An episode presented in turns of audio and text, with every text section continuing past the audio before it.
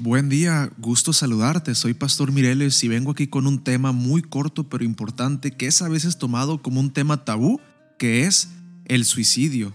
Como cristianos tenemos que estar informados sobre esto y déjenme tomar un tiempo para ver unas estadísticas. Estas son algunas estadísticas sobre el suicidio.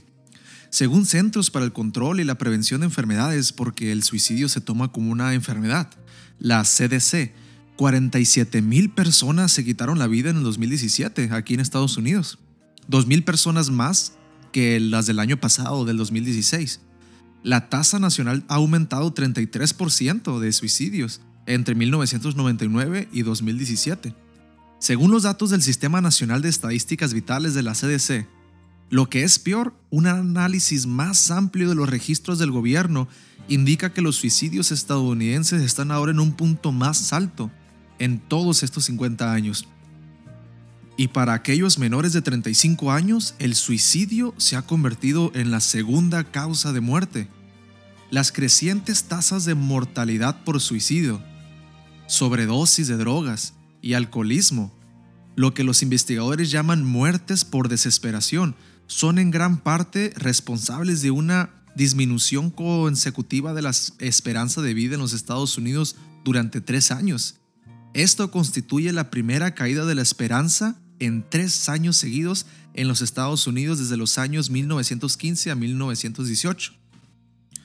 A nivel mundial, alrededor del doble muere por suicidio que por homicidio, con el aumento de las personas, especialmente entre los adolescentes, que toman antidepresivos y varios medicamentos recetados, muchos con efectos secundarios que incluyen un aumento en los pensamientos suicidas. Es fácil ver ¿Por qué? Por supuesto, los factores también son multivariados. Pero lo que es realmente preocupante es la actitud laxa que las generaciones más jóvenes están comenzando a asumir sobre el tema del suicidio. Como muchos otros males, ahora se quiere interpretar como un derecho, el derecho sobre mi cuerpo, mi elección. Se está escuchando todas estas cosas, y muchos países han tomado medidas legales para legalizar el suicidio asistido por un médico, incluido 10 estados de los Estados Unidos justo ahora. La realidad es que el suicidio se está volviendo cada vez menos un problema moral y ético para la mayoría. Y bueno, la pregunta es, ¿cuál ha sido la posición de la iglesia desde el principio sobre este tema tan controvertido? Simple y bastante claro. Y lo diré en las palabras de Agustín, un padre de la iglesia que se llama San Agustín. Dice, pero no pienses ni por un instante que al odiar tu alma significa que puedes matarte, porque las personas malvadas y perversas a veces lo han confundido así y se han quemado y estrangulado, arrojándose de precipicios y de otra manera se han matado. Esto no es lo que Cristo enseñó.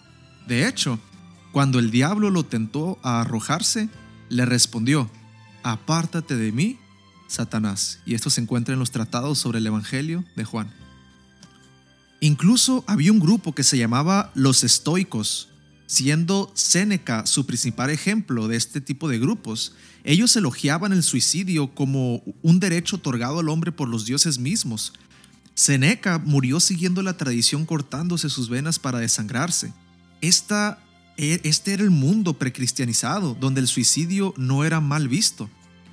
Fue Cristo y el Evangelio que sus apóstoles llevaron al mundo entero que cambió esta manera trascendental, elaborando el valor de la vida humana a tal punto que los mismos padres de la iglesia les decían a los cristianos a valientemente sufrir tortura, violación y todo tipo de males en los coliseos romanos antes que cometer suicidio como los filósofos griegos. Esta es la norma, regla y verdad cristiana.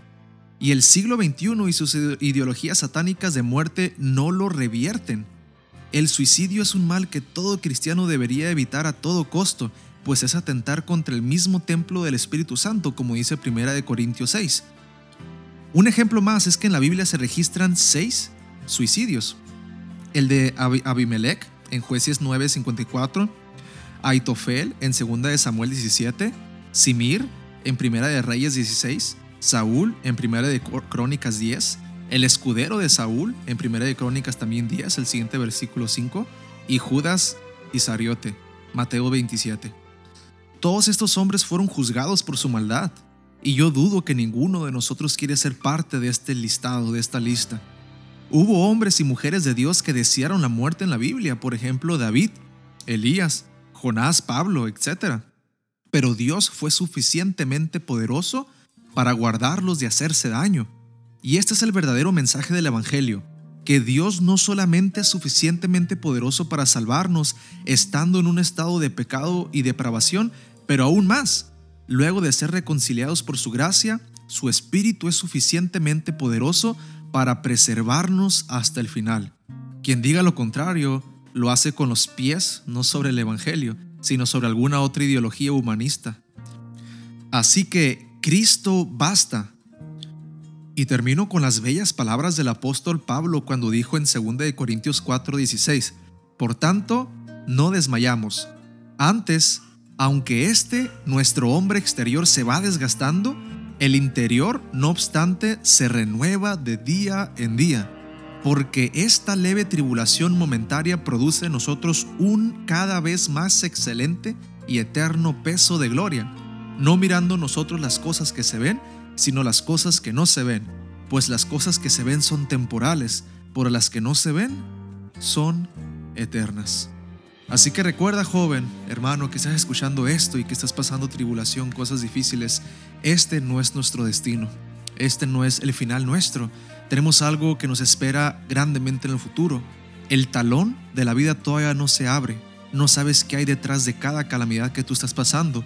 Solo persevera, estate firme en Cristo Jesús, que su Santo Espíritu te sostenga en esta carrera de la vida y cuenta en el cuerpo de Cristo que aquí estamos todos entre hermanos, amigos, para ayudar, para escuchar, para entender y para evitar cualquier tipo de tragedia en contra de nuestro cuerpo. Así que esta tarde, mañana que estés escuchando esto, que Dios te bendiga y te sostenga en esos tiempos difíciles que estás pasando. Con esto, estoy muy agradecido con Dios que nos dio este tiempo para hablar de este tema tan a veces evitado y déjame hacer una oración por ti rapidísima. Oremos.